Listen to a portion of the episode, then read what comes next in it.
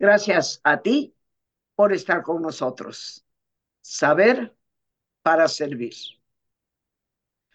El amor, queridos amigos, siempre va a ser un tema fundamental, un eje para la vida. Hoy, amor y salud mental. ¿Hasta dónde amar? Empezando por amarnos a nosotros mismos, amar a los demás, amar lo que hacemos. ¿Hasta dónde eso nos procura un mayor equilibrio? Y hasta dónde la ausencia de amor en la vida eventualmente nos destruye. Hoy tenemos dos grandes invitados. Me da un enorme gusto poder recibir a dos grandes psicoanalistas que nos van a hablar del tema. Tani Levy, a quien tengo el gusto de conocer. Tani, me da un enorme gusto que estés en el programa. Muy bienvenida aquí con nosotros. Y también el psicoanalista Israel Alarcón, eh, a quien apenas estoy teniendo el gusto de conocer, pero que ya me cayó simpático. Eh, el hecho, mis queridos amigos, es que hablar de amor y salud mental, pues llegó a mis manos este libro que quiero que lo, que lo vean y que se titula 25 psicoanalistas hablando de amor.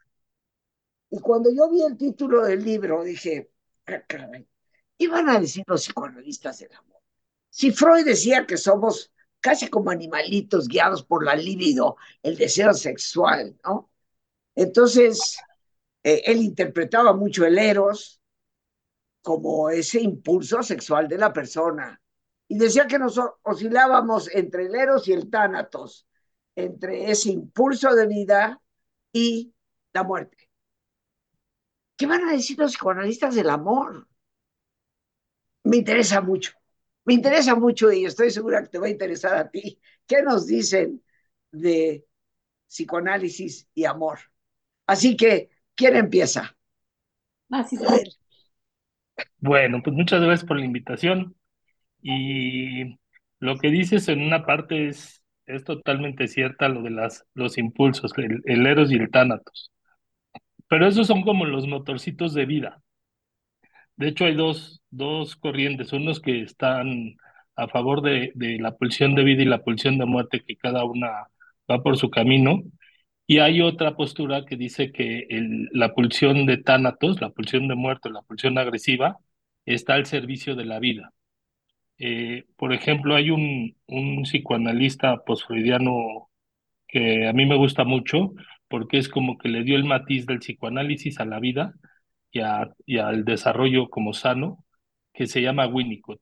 Eh, Winnicott es un inglés, y entonces él dice que, por ejemplo, cuando una, una mamá está amamantando al bebé, pues no es lo mismo un bebé en, en los primeros, no sé, en el primer mes, que es muy dócil relativamente, y se pone, eh, y, cuando lo, y cuando lo está amamantando, el bebé come, se va alimentando, pero llega un momento en que si tiene, si, si ya está satisfecho o si ya necesita que repetir algo, quita la cabeza y por más que la mamá lo quiera poner, el niño va, va a mover la cabeza y a lo que refiere eso Winnicott es que el niño necesita echar mano de esa, de esa energía como agresiva para poderse defender, para no sentirse como sometido, que es como en términos de supervivencia. Y luego esas pulsiones, lo más difícil, y, y lo vemos en, pues yo creo que en todas las etapas de la, de la historia de la humanidad, es domesticar esas pulsiones para que se conviertan en afectos. Ahí donde están esas pulsiones, lo más difícil es que haya amor, que haya ternura, que haya nostalgia, que haya enojo, que haya tristeza. A, veces es, es bueno eh, reconocer, el chiste no es actuarlo, pero es reconocer cuando uno siente envidia, cuando uno se siente resentido, cuando uno se siente frustrado. El problema es que muchas veces esos afectos nada más los tratamos de aplacar porque nos generan cierta tensión. Y el chiste es poderlos canalizar. Eh, Winnicott a mí lo que me gusta mucho es que está en pro de esa salud mental y de esa, de esa vida.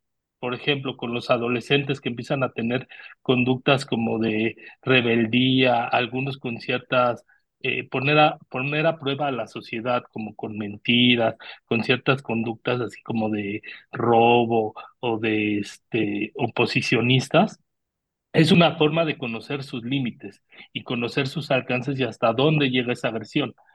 Ahí entra, y es muy importante, que entre la familia y entre la sociedad, que de una forma amorosa pueda contenerlos. Y les puede decir, órale, se vale que, sea, que estés rebelde porque estás adolescente, pero no se vale que dañes ni a ti ni a los demás. Y un poco esa es la postura actual, creo, al menos de, de muchos de los miembros de la sociedad psicoanalítica. Yo estoy completamente de acuerdo que el amor es indispensable para la salud mental. Es más, me atrevo a decir que el caos que estamos viviendo en la sociedad es porque hemos perdido el matiz verdadero del amor. Eh, y me gustaría saber cuál es tu apreciación, Tani, al respecto de eso. Sí, yo pensaría que, es hasta al revés. Primero, la salud mental y el que tiene salud mental entonces tiene amor, amor para dar y amor para recibir. Freud, a Freud cuando empezó a hablar de todas las patologías este, que, que él encontraba en su consultorio, que eran muchas para esa época y que eran nuevas, alguien le preguntó, doctor, entonces para usted, ¿qué es la salud mental? ¿Quién es el hombre sano? Dijo, el que tiene trabajo y amor. Lo dijo Freud desde... Sí. Entonces, es cierto, el que, el que logra trabajar está trabajando tanto para sí mismo como para la sociedad. Y, el que, y esa es una manifestación de amor.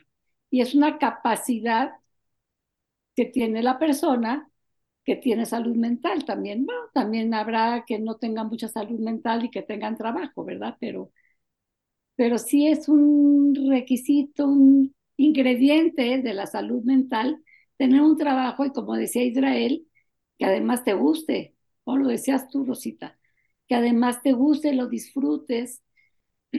si amas tu trabajo, lo vas a hacer bien. Probablemente, ¿no? Lo más probable. Y, estoy de acuerdo con Israel también, perdón, en el amor a la familia. el amor al otro, a la madre, a los hijos, a los hermanos, e, este, que, se va transmitiéndose de generación en generación y conformando, es un, es un núcleo que forma la, una sociedad. Si logramos nosotros como psicoanalistas ayudar a un solo paciente a, a tener estos vínculos afectivos más cercanos, más estrechos, más amorosos, tendremos una sociedad más sana, ¿no? Entonces, el psicoanálisis lo que trata de rescatar con los pacientes es el amor, porque si una paciente llega a nuestra consulta y está muy enojada con la madre, por ejemplo, por las razones que tenga, sí, la dejamos hablar, la dejamos expresarse, empatizamos con ella, pero después lo que, lo, lo que tratamos e, enormemente es de vincularla otra vez con su madre, de ver las cosas buenas, el por qué lo hizo, la historia propia de la madre. Tratamos de eso, de reconciliar esos lazos. Eh, yo creo, aquí dijiste algo muy interesante, Tani, me parece.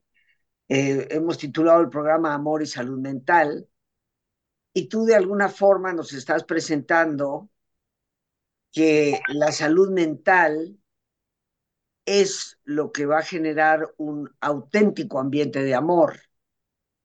Y, y yo creo que, que, esto es poco fácil de dilucidar qué viene primero, la gallina o el huevo, porque ante la situación de sociedades caóticas como las que hoy vivimos, hablando, por ejemplo, tan solo de lo que es la delincuencia en adolescentes y en la enorme cantidad de niños en la calle, yo me niego a llamarles niños de la calle, porque todo niño nació dentro de un contexto de papá, mamá o de madre, por lo menos, eh, dentro de, de, un sistema. Y bueno, resulta que ha huido literalmente de ese sistema eh, por la violencia, por el maltrato, por el abuso. Entonces, eh, considero que efectivamente la falta de amor eventualmente nos desquicia. Hoy, Hoy hay una abundante estadística de que un alto porcentaje de delincuentes, algunos apuntan hasta el 80%, vienen de hogares destruidos, vienen de ambientes donde no recibieron ese arropamiento de la madre o del padre o de alguien en su alrededor, los abuelos, el tío, quien haya sido, pero que les dio ese, esa contención afectiva. Y a veces a través de la agresión estamos buscando que nos quieran. A ver si maltratándote finalmente me haces caso. Entonces, eh, sí creo que el tema del amor es importantísimo hoy en día, pero es un ciclo. Tú decías, la falta de salud mental nos lleva al desamor. Pero sí, ¿qué viene primero? ¿Será el desamor el que nos lleva a la enfermedad mental? ¿Qué me dicen? Yo, yo creo en ese aspecto, usaste una palabra que creo que es muy significativa porque aparte habla mucho de, Winnicott, que es auténtico. Eh, Winnicott habla de, que la madre tiene que tener un gesto espontáneo en relación al, al bebé. Eh, como padres, como psicoanalistas, como yo, por ejemplo, yo, yo doy eh, clases en algunas universidades y con mis alumnos yo tengo que tener un gesto espontáneo. Es decir, ser genuino a la hora de transmitirles el conocimiento, no querérselos imponer. También creo que estamos en, en, un en un momento de crisis a nivel mundial como sociedad, donde se han caído muchas cosas como el modelo de familia tradicional. Y está empezando a haber muchos tipos de familia que es como hacer un reajuste y ver cómo, cómo van a funcionar en el desarrollo de, pues, cotidiano ¿no? del ser humano. Pero esa parte auténtica que, que tú mencionas, en términos de amor y de salud mental, eh, creo que se junta también con el concepto de resiliencia. O sea, por ejemplo, hay gente que puede llegar a tener muy poquito y lo aprovecha al máximo.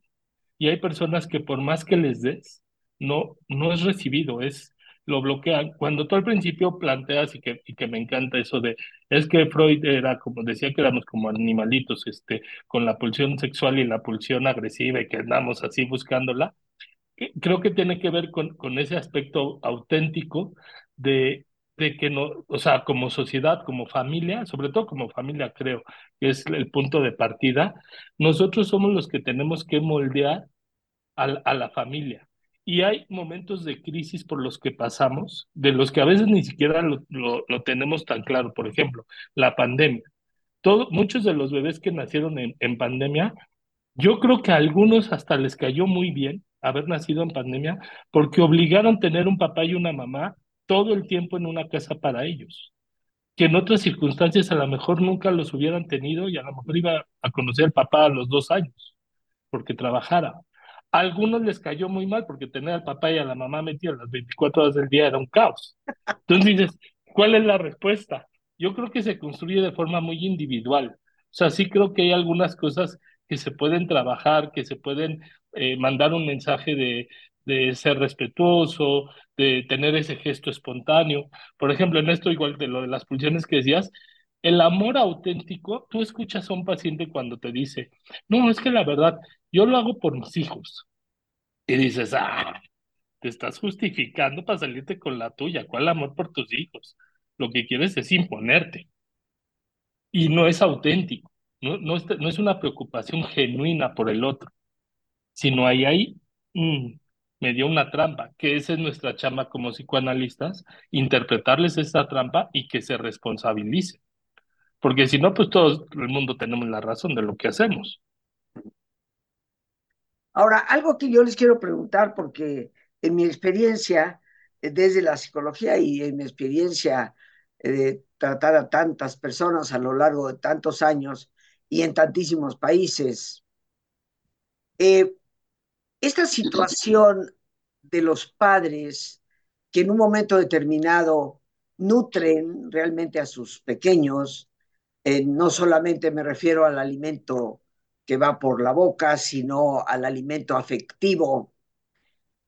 Y generalmente cuando el niño empieza a cobrar su demanda de libertad, de autonomía en la pubertad, adolescencia, empiezan a hacer toda clase de tonterías y los padres empiezan a alarmarse. Y si pero yo no lo eduqué así, yo le di otros valores, ¿qué es lo que está pasando?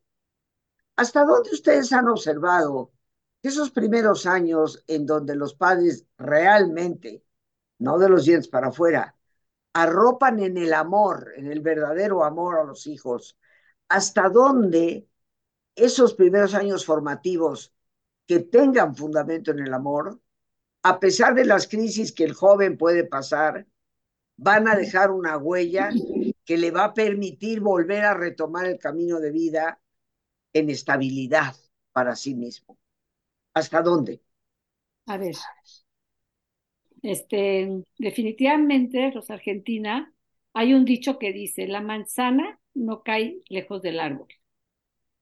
Los padres, como tú bien dices, que arropan a sus hijos, que les dan esta contención que Winnicott llama una madre lo suficientemente buena, ni siquiera tiene que ser una madre perfecta, ¿eh? No. Que no existe la perfección. Claro. Y porque esa, esa exigencia de la madre después de, pues, de tenerse que sentir perfecta la hace ser más imperfecta. Esta, esta frase de Winnicott es grande, porque es la madre suficientemente buena. Y, y bueno, hay otros autores que también incluyen perdone, al padre. Entonces, obviamente los padres que arropan, lo tenemos comprobado en el consultorio, son los mismos padres que dieron esos cimientos a este bebé y a este niño para autocontenerse, autocontrolarse, para sentirse amado. Y entre más amado es, más amor puede dar. Y estas crisis de las que tú hablas cuando llega a la pubertad y a la adolescencia son sanas. Son crisis sanas porque hablan de que el niño se está convirtiendo, está haciendo una etapa de transición en la que se va a convertir en un adulto. Pero como los padres son vistos para el niño como seres casi omnipotentes, superhéroes, para él llegar a ser un adulto tiene que identificarse con su padre y con su madre. Si son tan perfectos, ¿cómo va a llegar él a esa perfección y cómo va a llegar a ser adulto? Entonces los tiene que bajar del pedestal, los tiene que poner aquí, pelearse con ellos, ver sus errores y ver que no son perfectos y así él convertirse en un adulto también no tan perfecto, pero, pero muy amoroso, que después vuelve a reconciliarse, ¿no? Vuelve y se reconcilia y se acerca mucho a sus padres. Pero está comprobado, y lo vemos en el consultorio todos los días, y Israel no me dejarás mentir, que los, los pacientes que tuvieron padres eh, cariñosos y amorosos, son con los pacientes con los que mejor podemos trabajar y a los que podemos ayudar a salir adelante. Y, y quiero agregar algo. Por ejemplo, en eso, en la pregunta que haces, Erickson habla, por ejemplo, de la confianza básica. Si, si en esos años hay una confianza básica, hay, hay eventualidades de la vida que desgraciadamente no podemos controlar omnipotentemente, y a lo mejor una situación se vuelve caótica, pero por probabilidades, un hijo que sabe que confía en los padres, que tiene la confianza en ese vínculo, pues va a cometer sus errores, pero se puede acercar y reparar la situación. Entonces aumenta, por, te digo, en probabilidades, la salud mental. Hay, hay un vínculo lo suficientemente sólido. Podríamos decir. Perdón, una cosita nada más. Sí quiero añadir que los psicoanalistas hemos salido a la calle, a la, sociedad, a, a hacer nuestro trabajo también comunitario. No nos hemos quedado en el consultorio encerrados. Y entonces trabajamos con los niños que no tienen una casa, como bien dices tú, no te gusta llamar los niños de la calle. Trabajamos con ellos, trabajamos con fundaciones, este, trabajamos hasta en el Senado, tenemos ya contactos para hacer un trabajo comunitario con, con la gente más desprotegida. Podemos decir, este, salvo la mejor opinión de nuestros invitados, queridos amigos, y ya justo antes de irnos a nuestro ejercicio de relajación, pues algo que nos debe de llenar de confianza a nosotros mismos. Ese cimiento de amor que le podemos dar a nuestros hijos, como padre, como madre, esos primeros años en donde de verdad amamos, serán tierra fértil para que ellos, a pesar de los problemas, a pesar de los retos, puedan crecer y salir adelante y mantener salud mental. Pero vamos, queridos amigos, a relajarnos brevemente, como lo solemos hacer, este espacio, nuestro programa, que nos ayuda a reflexionar. Así que, pues te voy a pedir, como siempre es nuestra costumbre, que te pongas cómodo. Y si te es posible hacer el alto completo, el alto total, qué mejor que cerrar tus ojos en una posición cómoda con tus ojos cerrados, toma conciencia de tu respiración, del entrar y el salir del aire en tu cuerpo. Imagina cómo al inhalar, así como llevas oxígeno a tus células, inhalas serenidad para tu mente. Al exhalar, así como tu cuerpo se libera de toxinas, imagina cómo en ese aire que sale también te liberas de todas las presiones y todas las tensiones. Respira profundamente.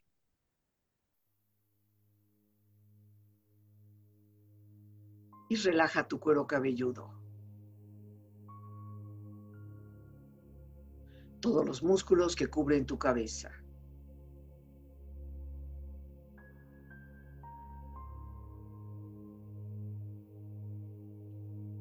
Relaja tu frente. Siente la piel, la vibración de la piel que cubre tu frente.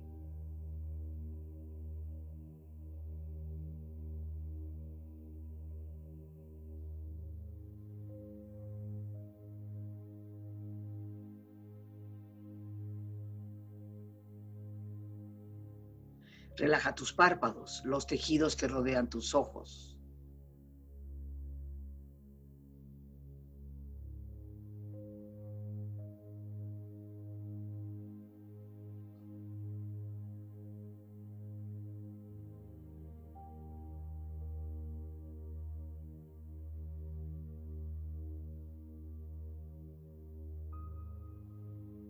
Relaja tus mejillas, toda la piel, todos los músculos que cubren tu cara.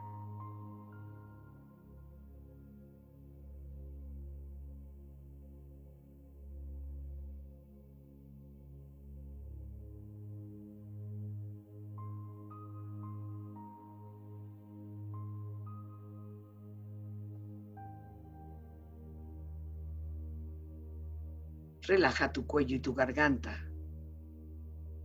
Siente su flexibilidad, equilibrio, balance.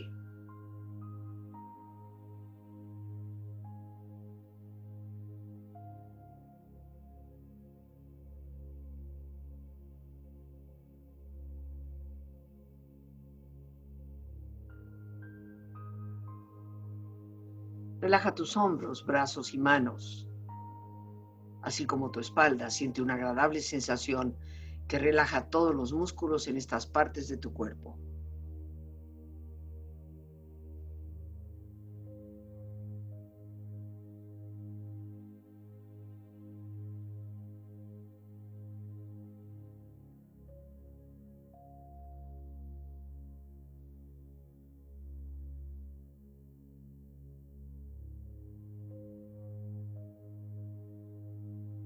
Relaja tu pecho exterior e interiormente, relajando todos los músculos, imaginando a todos tus órganos internos funcionar rítmica y saludablemente.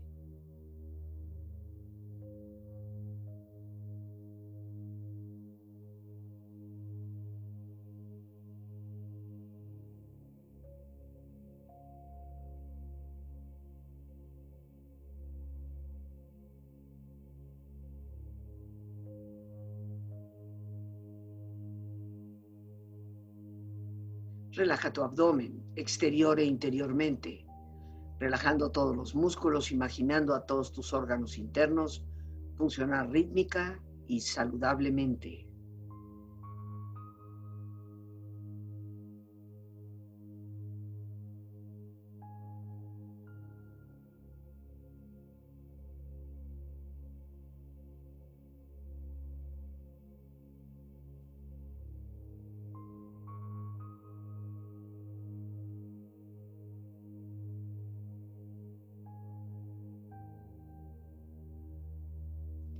Relaja tus muslos, tus rodillas, siente la piel, la vibración de la piel que cubre estas partes de tu cuerpo.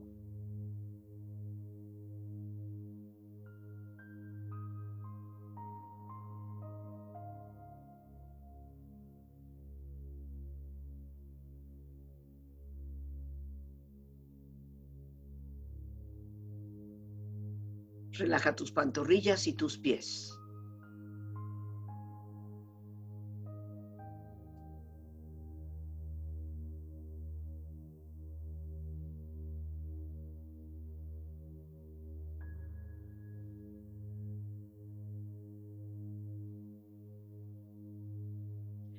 Tu cuerpo profundamente relajado, proyecta en tu mente la imagen de un lugar ideal para el descanso. Imagina los colores, los sonidos, los aromas. Es una escena de belleza y paz. Siente estar ahí.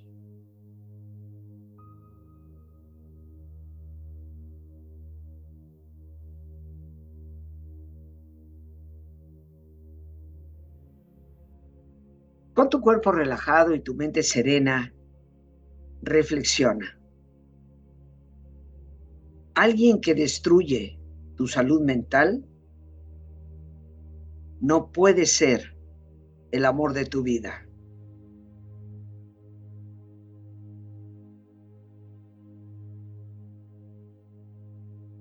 Alejarse es también un acto de amor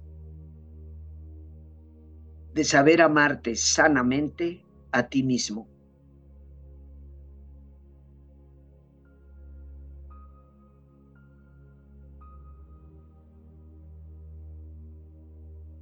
La salud mental de una persona se puede medir por su potencial para amar.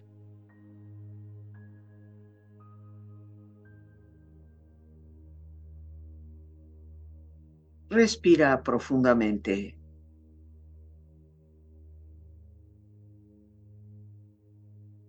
Relájate bien. Y con esta experiencia empieza lentamente a estirarte. Brazos, manos, piernas y pies, moviendo tu cuello, bostezando si lo deseas, haciendo que tu cuerpo retome su nivel de actividad habitual hasta muy lentamente abrir tus ojos. Ojos abiertos, bien despierto, muy a gusto, bien descansado y en perfecto estado de salud, sintiéndote mejor que antes.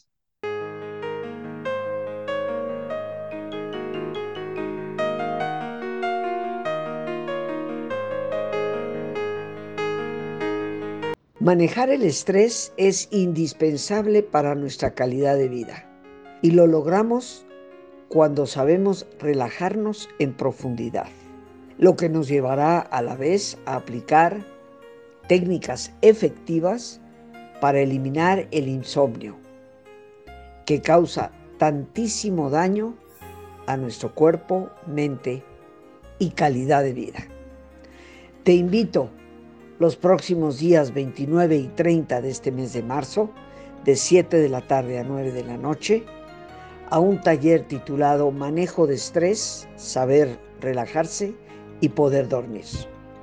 El teléfono para informes es el 55 37 32 9104.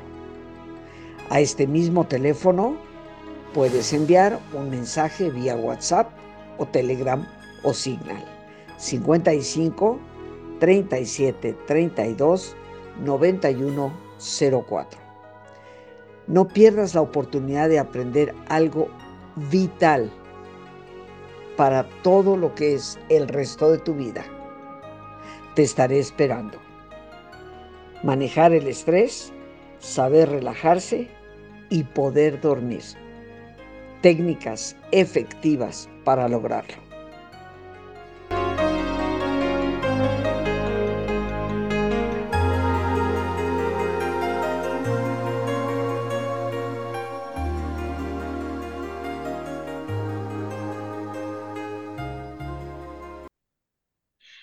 Bien amigos, pues ya bien descansados después de nuestro ejercicio de relajación, regresamos aquí con nuestros invitados, los psicoanalistas Tani Levy e Israel Alarcón. Pero le voy a pedir a nuestra productora, eh, Lore, que por favor nos ponga en pantalla la portada de este libro, que yo en lo personal tengo aquí conmigo, 25 psicoanalistas hablando de amor. Así que ahí tenemos ya, gracias Lore, ahí tenemos ya la portada para que la podamos ver. Le vamos a pedir a nuestros invitados, pues que son en gran parte responsables de la publicación de este libro, que nos platiquen un poco. Así que, regresando con ellos, pues yo les pregunto tanto a Tani como a Israel, ¿Qué nos cuenta este libro? ¿Qué, ¿Cuál es la perspectiva de los psicoanalistas del amor? ¿Por qué debemos leerlo? ¿Qué hay en el libro que para todos nosotros, sin ser psicoanalistas, sea significativo? ¿Quién de los dos quiere empezar? Ok, mira, eh, la pandemia generó que nos alejáramos un poco como los colegas, que no estuviéramos muy cercanos de, de ciertas actividades eh, y empezamos a hacer un grupo para poder eh, pues platicar y para compartir cosas y de ahí salió un primer libro que se llama eh, Psicoanalistas este, Recuerdos en la Cocina y luego la siguiente fue que se, se, una colega decidió poner el tema del amor, está Luisa Rossi. Y el primero fue de la pandemia. El primero, sí, pero, pero ya, ya, ya de, este grupo. Pero bueno, y, y entonces la idea del amor causó como mucha emoción porque el primer libro de la cocina estaba lleno de recuerdos de esas recetas familiares que buscaban la unión y salió porque muchas conversaciones con, con la gente en la pandemia terminaban hablando de esos recuerdos de comida y de unión familiar y de unión con amigos en restaurantes. Y luego cuando, cuando empezamos a escribir sobre este, eh, la única condición era que fuera un tema libre, que cada quien pudiera hablar, que no se volvieran como de esos libros gordos teóricos medio aburridos, sino que pudiéramos contar experiencias de nuestra vida o, lo que o, viñetitas de lo que nosotros teníamos una ocurrencia del amor. Yo, por ejemplo, mi, el, escrito que hice se llama eh, El amor es una cosa curiosísima y en lo que se basa es un recuerdo que tengo de mi abuelo materno, que cuando yo estaba chico, tendría unos ocho años, fuimos a comer a casa de unos tíos, y entonces mi tía y mi tío estaban discutiendo en la cocina por algo de la botana, y entonces volteé a mi abuelo y me dice, el amor es una cosa curiosísima, se están peleando porque nos quieren hacer sentir muy bienvenidos y nos quieren atender tan bien, que se estresan y se pelean. Y ese es mi recuerdo. Y luego cómo ese recuerdo en mi formación psicoanalítica me ha servido para entender las fallas que luego tenemos como, como adultos en nuestra vida cotidiana de cuando queremos demostrar amor y no está siendo recibido, no lo podemos expresar y nos frustra que se empieza a volver caótico. Y entonces, pues ya, de eso es un poco el escrito. Eh, la verdad, algo que a mí me gustó mucho de este libro es que fueron 26 psicoanalistas que compartíamos experiencias de amor, en las veces que nos reuníamos por Zoom, nos moríamos de la risa de contar anécdotas, de generar un espacio, y yo creo que era una respuesta también ante las tensiones de la pandemia, ante las tensiones de la soledad, ante las tensiones de la incertidumbre, y para no sentir eso, una forma de contrarrestarlo es rodearte de amor, rodearte de gente cariñosa, de anécdotas. Fíjate que esto que dices, Israel, está muy ligado a lo que hoy en psicología positiva, en la psicología humanista, eh, llamamos la narrativa de vida. ¿no? En, en, parte tu esquema eh, tal vez no depende tanto de cómo fueron las cosas, sino cómo te narras a ti mismo cómo fueron las cosas. Y sabemos que hoy hay toda una terapia, toda una línea terapéutica sobre narrativa, eh, para que el paciente aprenda a narrarse la historia desde otra perspectiva, desde la resiliencia, desde el aprendizaje, ¿no? Eh, pero Tani, yo te pregunto a ti, ¿por qué debemos leer este libro? Ah, debemos leerlo porque es eh, de verdad lo que decíamos en el primer bloque, es que ¿qué hacemos para que la sociedad tenga más amor, sea, más eh, empática con el otro? Este, pues yo creo que leer este libro nos da esa perspectiva de vernos a los psicoanalistas como seres humanos que también sufrimos, que también lloramos, que también reímos y que amamos y amamos mucho. Entonces, ¿por qué leerlo? Porque, nos, porque a cada uno le va a dejar desde su necesidad algo, algo muy provechoso, muy productivo, algo que le va a hacer sentido en su vida que, y que lo más probable, creo yo, es que pueda identificar el lector también sus señales de amor y compartirlas con sus seres queridos y, sacarlas al exterior, a los demás. Por eso es importante leer este libro, porque es un libro, es siempre es agradable leer un libro sobre el amor. Claro, claro. Bueno, ¿y dónde lo podemos conseguir? Cuéntenos. Está... Lo, lo, podemos conseguir en la Sociedad Psicoanalítica de, de, de México y ahorita ya estamos en los últimos pasos para que lo puedan subir por en Amazon, en iBook, Google y en Kindle. Pero yo creo que sale como en los próximos 15 días, porque apenas estaban viendo lo del formato. Este, Bien. otra cosa que, que, que me gustaría agregar de lo que decías de la terapia narrativa. Yo creo que hubo un momento en el siglo pasado, y ya se puede decir en el siglo pasado, que estaban peleadas las corrientes. No sé si todavía sigan peleadas las corrientes, pero yo, por ejemplo, algo que les digo mucho a mis alumnos de la universidad es, en la práctica, el psicoanálisis no es muy diferente al cognitivo-conductual, al narrativo, al humanista, a la logoterapia. O sea, no hablamos con términos intelectuales. Nuestra perspectiva teórica sí pueden ser puntos de vista muy diferentes. Pero a la hora de intervenir con un paciente, la realidad es que nos, lo, o sea, yo donde me enfoco es en escucharlo, no en pensarlo. Un poco lo que te decía hace rato del gesto espontáneo de Winnie. Sí, yo, yo creo que hoy en día eh, cualquier persona dedicado a la consulta psicológica, independientemente de la corriente original que haya estudiado, eh, si no aprende a ser ecléctico, o sea, a poder retomar de cada línea terapéutica lo que para ese paciente se aplique, pues eh, se va quedando fuera de la efectividad. ¿no? Yo creo que hay pacientes que requieren de psicoanálisis y hay pacientes que pueden recurrir a un psicoanalista, pero un psicoanalista honesto le, pues va a percibir que por ahí no va y que tal vez lo que necesita es terapia narrativa o tal vez lo que necesita es una línea cognitiva, conductual, que le enseña a repensarse las cosas y, a tener mayor control sobre su conducta. Así que creo que esa es, la finalidad hoy en día del, verdadero eh, psicólogo.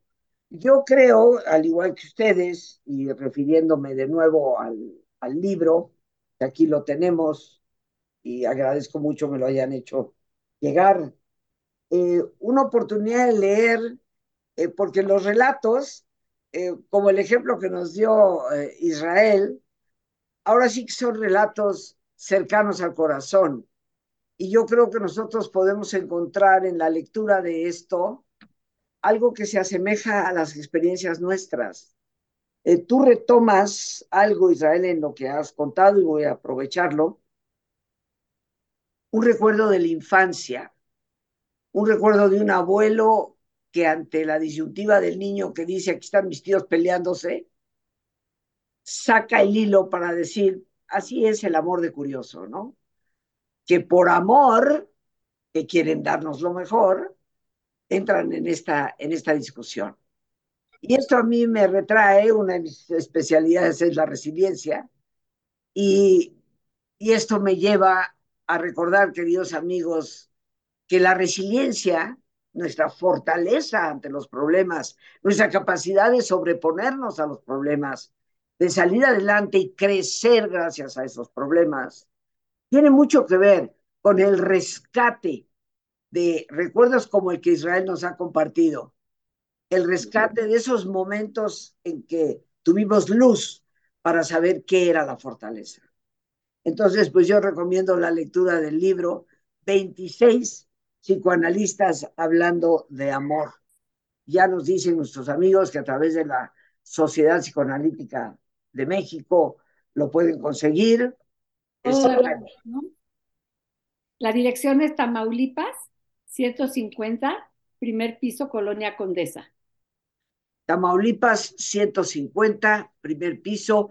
Ahí Lore, muy, muy siempre atenta, ya está poniendo en la cintilla de abajo la dirección. ¿Algún teléfono?